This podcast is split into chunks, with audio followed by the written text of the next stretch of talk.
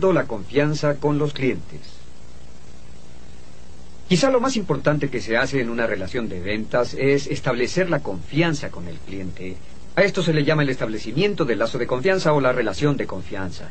La describimos como un 40% del nuevo modelo de ventas y todo lo que haga, todo lo que piense que le permita establecer un nivel más alto de confianza, afecto, respeto mutuo, comprensión y amistad al principio de una transacción de ventas hace mucho más fáciles todas las demás partes de la transacción. Un cliente estará más dispuesto a hablarle sobre sus necesidades genuinas. Un cliente estará más dispuesto a ser honesto con usted y abierto con respecto a cuánto puede pagar y cuándo pueden comprarlo y qué es lo que quieren. Un cliente estará más dispuesto a que usted haga una presentación completa.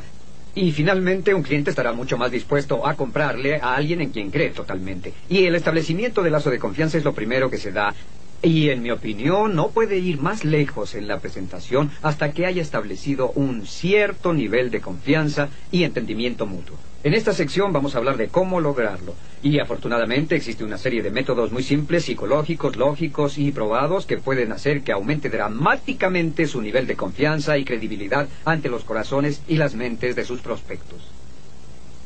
Lo primero a lo que volveremos a referirnos es una de las leyes mentales que discutimos anteriormente y se llama la ley del esfuerzo indirecto. Como ya dijimos, la ley del esfuerzo indirecto es que obtenemos las cosas indirectamente más a menudo que directamente en nuestras relaciones con los demás. Lo que simplemente significa esto, que las ventas con pocas presiones es cuando puede poner todo su tiempo y atención en su prospecto. Las ventas con muchas presiones es cuando enfoca todo su tiempo y atención hacia usted mismo, su cliente y su producto o servicio. La ley del esfuerzo indirecto dice mantenga todas sus conversaciones, todos sus pensamientos, todas sus referencias en su cliente. Hable con su cliente sobre él mismo o ella misma, sobre sus necesidades, sobre sus dudas, problemas, deseos, oportunidades, etcétera. La ley del esfuerzo indirecto dice que puede obtener todo lo que desee de la vida si ayuda a otras personas lo suficiente para obtener lo que desea. Y como vendedor, su trabajo es ayudar a su cliente a obtener lo que quiere. Realmente, el trabajo del vendedor simplemente es servir al cliente. Es la primera parte de la ley del esfuerzo indirecto.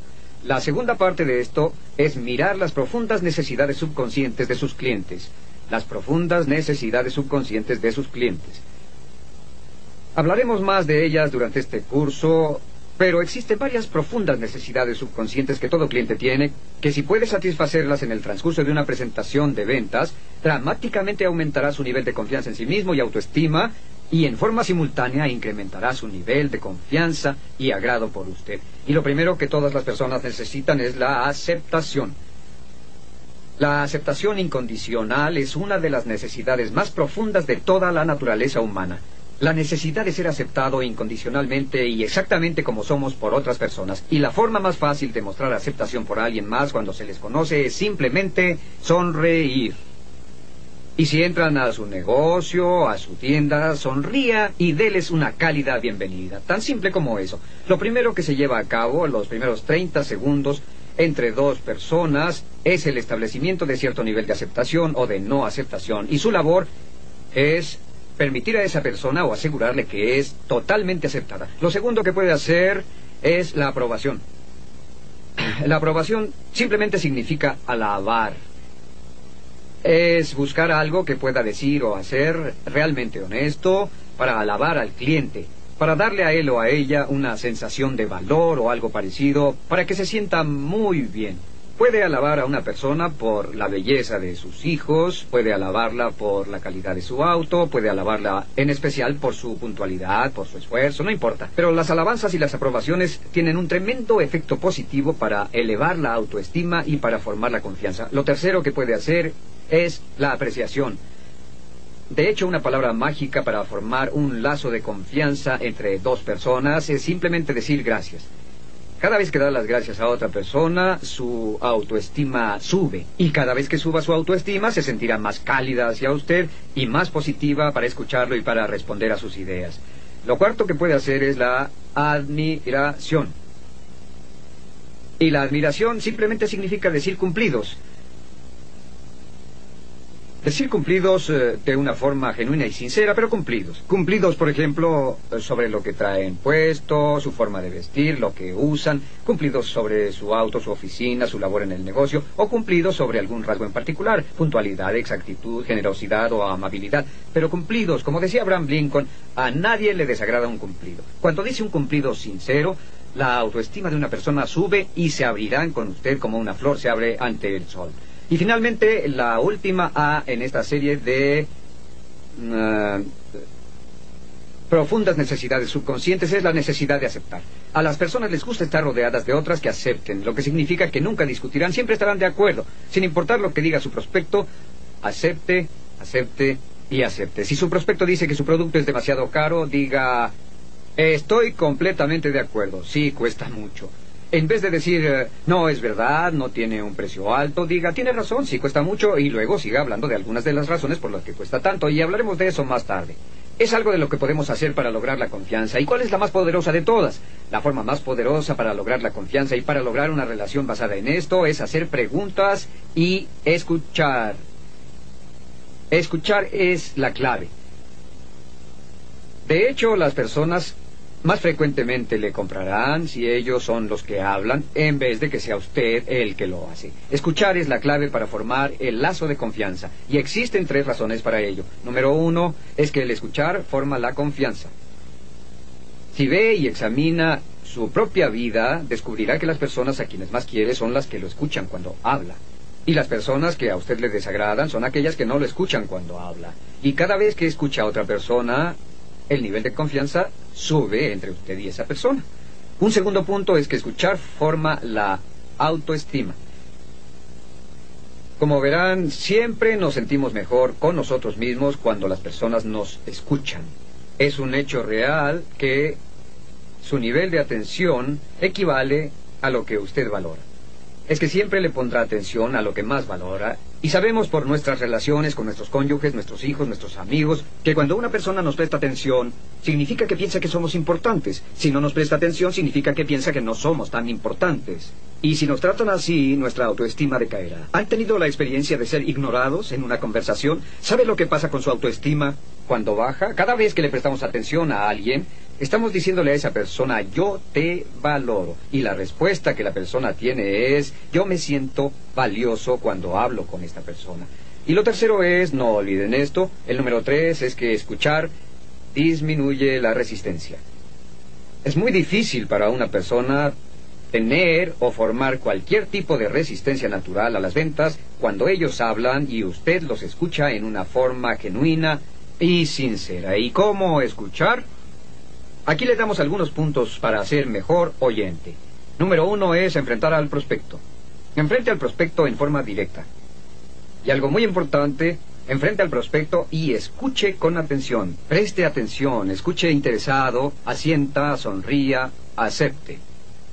Asiente y sonría cuando él está hablando y diga sí, ajá, ajá, sí. Inclínese, Trate a la persona como si la encontrara fascinante. Trátela como si ella fuera la persona más fascinante que haya conocido. Trátela como si acabara de entrar para gastar cien mil dólares con usted.